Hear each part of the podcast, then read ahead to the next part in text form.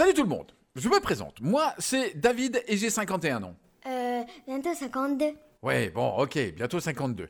J'ai été disque jockey pendant 17 ans. 17 ans? Eh oui, je suis donc un fou passionné de musique. Il y a deux ans, quand Fabrice, ancien patron de discothèque et animateur radio, me demande de lui faire une chronique musicale dans son émission City Light sur Meuse FM, je dis banco. Les chroniques de David sont nées. Et voilà la dernière. Salut Fabrice. Alors ce soir, je vais m'attaquer à un monstre, le monstre de la chanson caritative. Tu auras bien sûr, je suppose, reconnu We Are the World enregistré par le super groupe américain USA for Africa.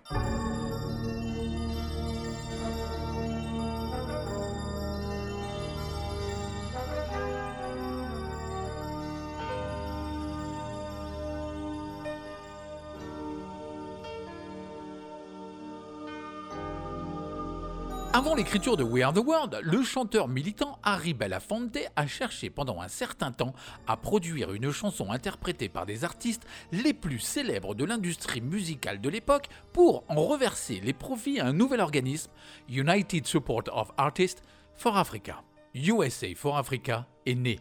L'idée émane de la chanson caritative Do They Know It's Christmas du groupe britannique Band-Aid. Belafonte contacte alors leur manager, Ken Cragen, afin de proposer aux chanteurs Lionel Richie et Kenny Rogers de participer au projet. Ils acceptent à condition d'engager également Stevie Wonder. Quincy Jones est également engagé comme producteur prenant sur son temps libre puisqu'il travaille déjà sur la bande originale du film La couleur pourpre.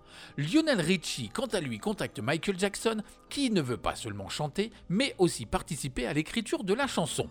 We Are the World devait être écrite par le trio Richie Jackson et Wonder, mais par manque de temps de ce dernier, seuls Lionel et Michael s'en chargeront.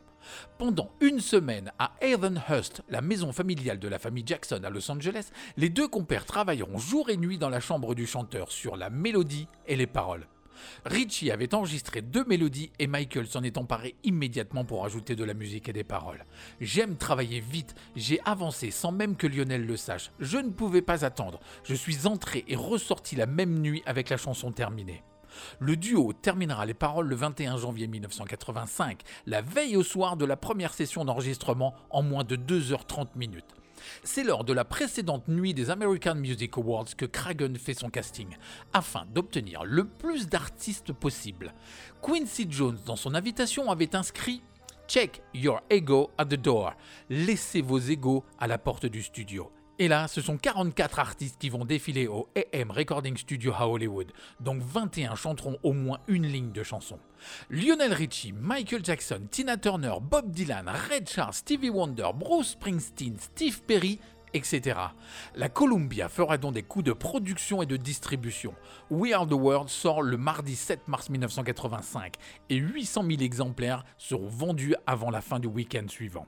Le titre sera joué par 5000 stations de radio simultanément et ce coup de pouce propulsera le titre en tête des ventes pour 4 semaines consécutives.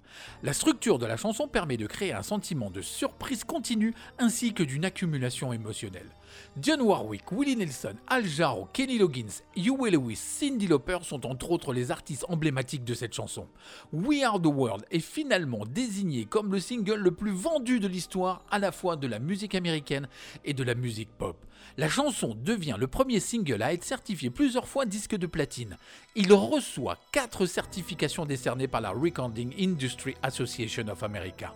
Le total des ventes de We Are the World est estimé à plus de 20 millions d'exemplaires. Et quel plaisir de réécouter ce tube dont on a tous, à un moment ou à un autre, fredonné le refrain. Je te laisse donc avec USA for Africa et We Are the World. Allez, salut Fabrice et à la semaine prochaine. When we heed a certain call, when the world must come together as one. There are people dying.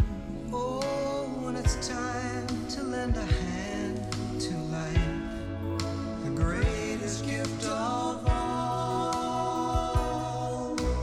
We can't go on pretending day by that someone somewhere will soon make a change.